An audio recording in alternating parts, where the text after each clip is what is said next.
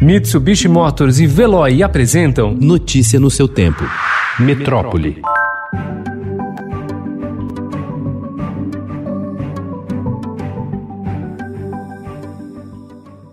O Ministério da Saúde recebe alertas desde maio sobre a falta de medicamentos essenciais para tratamento da Covid-19 na UTI, como sedativos e analgésicos usados na intubação de pacientes graves. A pasta só aceitou participar da compra desses fármacos com estados e municípios mais de um mês depois dos alertas, mas o cenário ainda é de desabastecimento. Em paralelo, o governo federal priorizou a distribuição de cloroquina, droga sem eficácia comprovada contra a Covid-19, ao ponto ponto de não saber o que fazer com milhões de comprimidos estocados.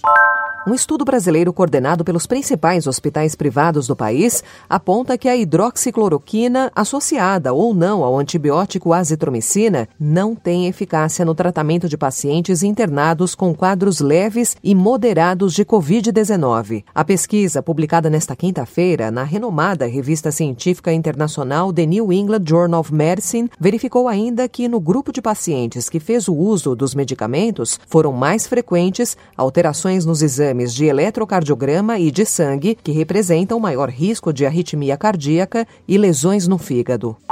Nos últimos sete dias, o Brasil contabilizou uma média diária de 1.055 mortes por Covid-19. Foram mais de mil mortes pelo terceiro dia consecutivo. O país registrou ontem 1.317 mortes e 58.080 novas infecções de coronavírus nas últimas 24 horas, segundo dados do levantamento realizado pelo Estadão, G1, o Globo, Extra, Folha e UOL com as secretarias estaduais de saúde.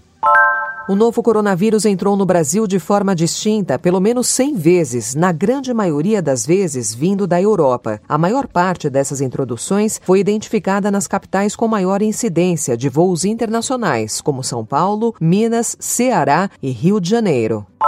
Um homem tirava um cochilo, um rapaz lia um livro, uma ciclista tomava sol de braços bem abertos e crianças brincavam sob os olhos dos responsáveis. Todos aproveitavam as últimas horas da manhã em São Paulo, mas de uma forma até poucos meses atrás impensável na pré-pandemia distanciados por marcações e círculos no chão. Dos 70 parques municipais reabertos na capital paulista há 11 dias, as marcas foram feitas nos gramados do Ibirapuera, do Povo e do Burlemax, na zona sul e também no do Carmo, na zona leste.